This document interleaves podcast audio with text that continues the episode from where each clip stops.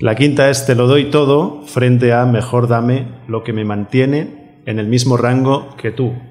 de Igualdad de rango. De esto sí voy a hablar un poquito porque, porque me parece que no es un tema ah, sobre el que haya tanta atención colectiva y, que en mi experiencia trabajando con personas y con parejas sí vale la pena poner mucha atención. y es sobre el tema del intercambio entre lo que damos y lo que recibimos, entre lo que damos y lo que tomamos y en la pareja y en las relaciones entre adultos, me parece muy importante cuidar de que se mantenga un equilibrio en este intercambio. Yo te doy, tú me devuelves, y esto, y quiero decir que todos tenemos registrado adentro un cierto libro de contabilidad, un cierto sentimiento de justicia. Sabemos cuando experimentamos deuda o cuando nos experimentamos como acreedores. Y la vida para todos es un intercambio. Damos, recibimos y así fermenta la vida. Pero en la pareja, como en otras relaciones entre adultos, algo entra en peligro cuando se lastima el equilibrio. Y se, se lastima por dos razones. Porque uno da mucho, tanto que el otro no puede tomarlo y devolver algo manteniéndose en su dignidad. Y es un clásico en muchas parejas que uno dice, yo te lo doy todo porque te amo, sin darse cuenta que de esta manera empequeñece al otro porque no puede devolver mucho. Y también tengo que decir que desgraciadamente no hay un libro que registre cuánto vale una sonrisa, cuánto vale un coche. son cosas que las parejas saben personalmente. A veces una sonrisa o una gratitud compensa algo grande. Así que y hay personas también que en las parejas reclaman mucho. Las parejas que reclaman mucho y que demandan mucho tienen una cosa muy curiosa. Y es que para reclamar mucho y demandar mucho es necesario tomar poco. Para reclamar mucho y pedir mucho y exigir mucho es necesario mantenerse hambriento. Pero la única forma en que las personas se mantienen hambrientos es no tomando aquello que reclaman. Estos son enredos que vienen de posiciones con nuestros padres. Unos respecto a los padres dicen, yo me haré cargo y seré muy generoso. Otros dicen, yo lo pediré todo, pero no tomaré nada y me mantengo en la indigencia, en el victimismo, en la frustración y esto me sigue dando derechos para reclamar. Hay que andarse con mucho cuidado. Y una buena regla de las relaciones humanas entre adultos es darle al otro aquello que es capaz de tomar y compensar de alguna manera manteniéndose en su dignidad. Y también no aceptemos recibir aquello que nos pondrá en una deuda incompensable. Y cuando en una pareja uno de los dos se siente deudor porque le debe tanto al otro, o en una pareja uno de los dos se siente acreedor porque siente tantos derechos sobre el otro, ya no pueden mirarse tranquilamente a los ojos y pierden algo de su sintonía y de su contacto verdadero.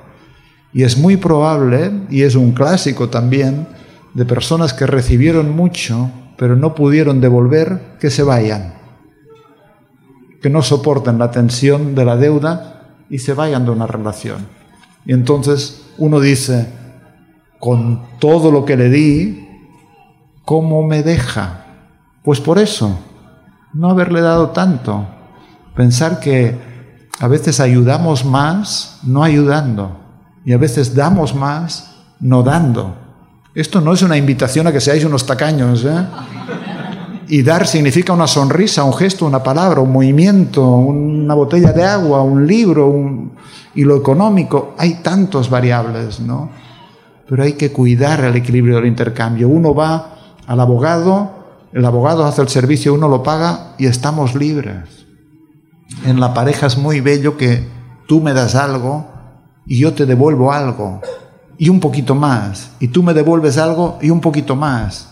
Y entonces se llenan de sonrisas y se llenan de fertilidad, de alegría, de expansión, de crecimiento. Y de la misma manera que conviene cuidar del intercambio positivo haciendo que cada vez sea un poquito más, y que cada vez sea un poquito más extenso y más profundo el vínculo gracias al intercambio positivo, Y de la misma manera que hay que cuidar que en una pareja el intercambio positivo, nutriente, gratificante, sea muy superior al intercambio negativo, no debemos olvidar que en toda relación de intimidad, padres, hijos, parejas, en algún momento surge lo negativo. Y las personas que estamos vinculadas, en algún momento nos hacemos doler, nos dañamos, queriendo o no queriendo, hacemos algo que le va a dañar a la otra persona. Hacemos algo que le va a lastimar a la otra persona. Por ejemplo, bueno, no pongo este ejemplo de momento.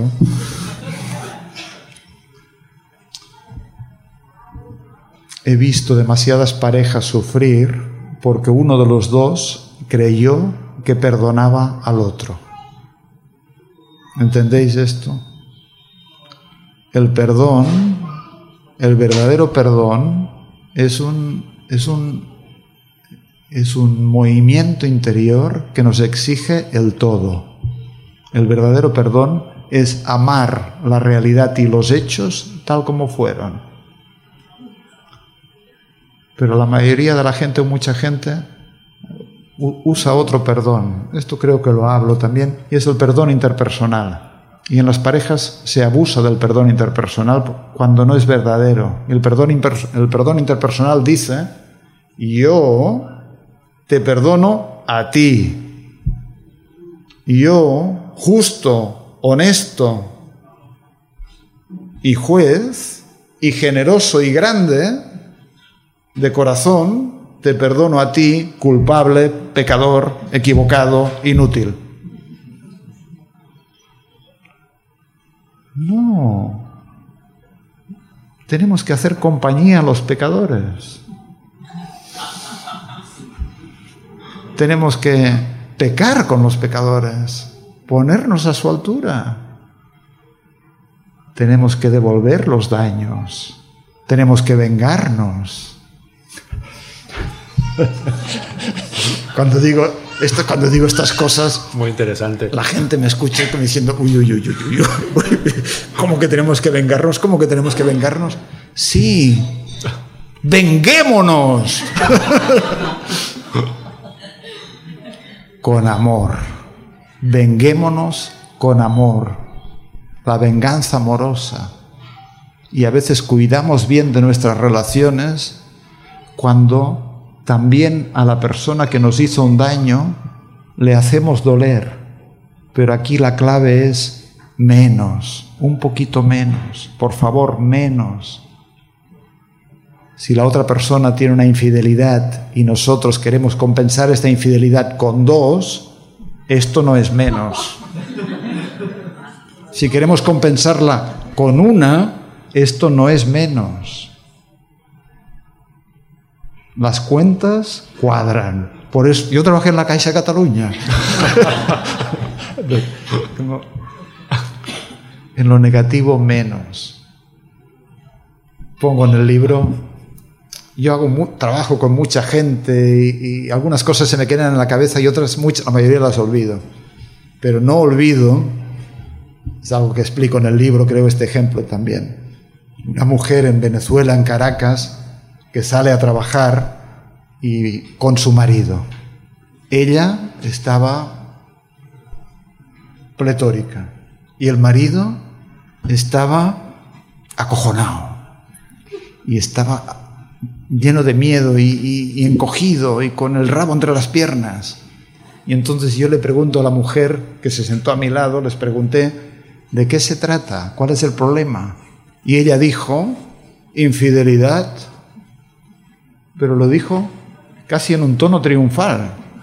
Era muy llamativo, infidelidad. Lo anuncio a la vida, qué sé yo. Soy merecedora de compasión y de compresión porque este, degenerado, se le ha ocurrido serme infiel. Y yo la miré y le dije, y dime una cosa, dime una cosa. ¿Tú ya has pensado cuál va a ser tu venganza? Jugaba un poquito y ella me miraba como diciendo, no habré ido a parar al lugar equivocado.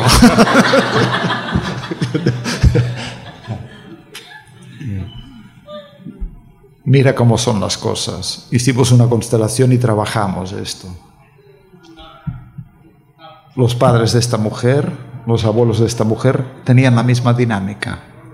Los hombres eran infieles y unos estúpidos pecadores equivocados, y las mujeres eran abnegadas, sufridas y llenas de grandeza y justas, solo que estaban poco juntos. Y ella estaba siendo leal y en resonancia con estos códigos del sistema original. Entonces, para ella lo esperable, lo que confirmaba sus hipótesis, lo que confirmaba su lealtad a su sistema de origen era que el marido también fuera infiel. Así que cuando el marido fue infiel, ella sintió el derecho a sufrir por ello y también sintió el alivio de que de esta manera estaba más cerca de su madre de su abuela, que también habían vivido este rol, curiosidades de la vida.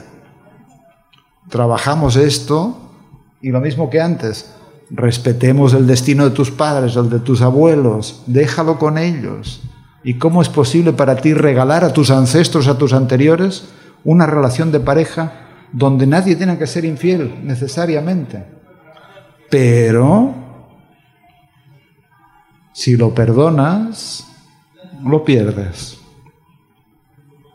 Porque tú quieres vivir con un perdonado que va todo el día sintiéndose menos porque ha cometido errores y tú quieres ser la señora que tiene el don de perdonar.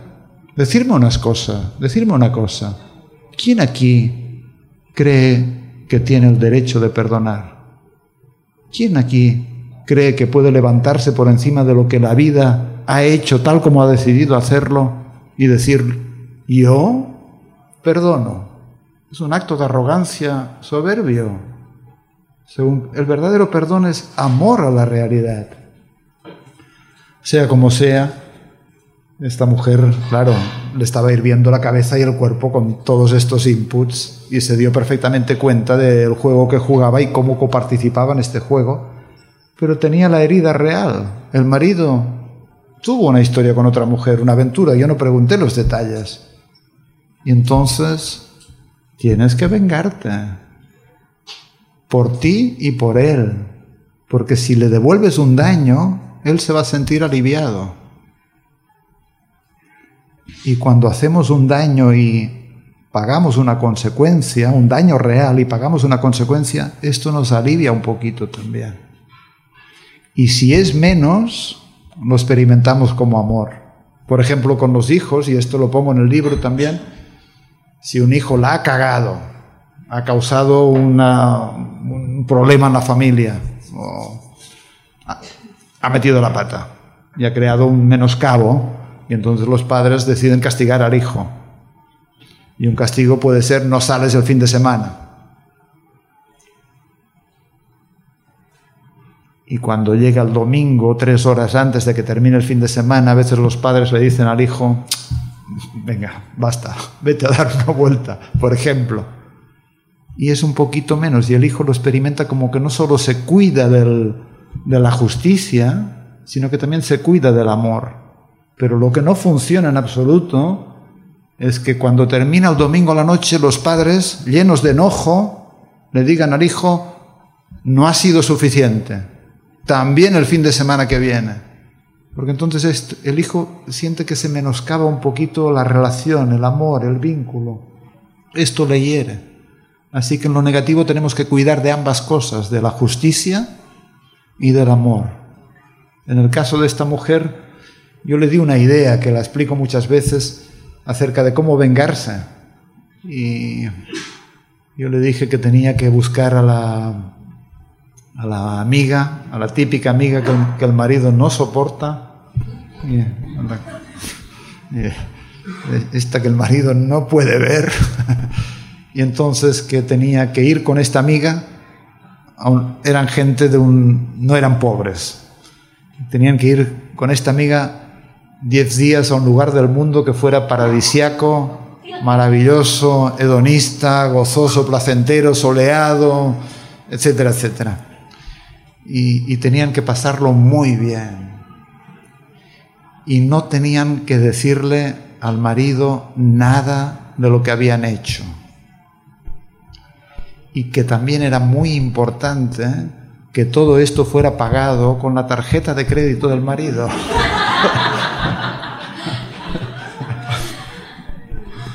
Qué crueldad. Bueno, son, son ítems y reflexiones de atención al intercambio.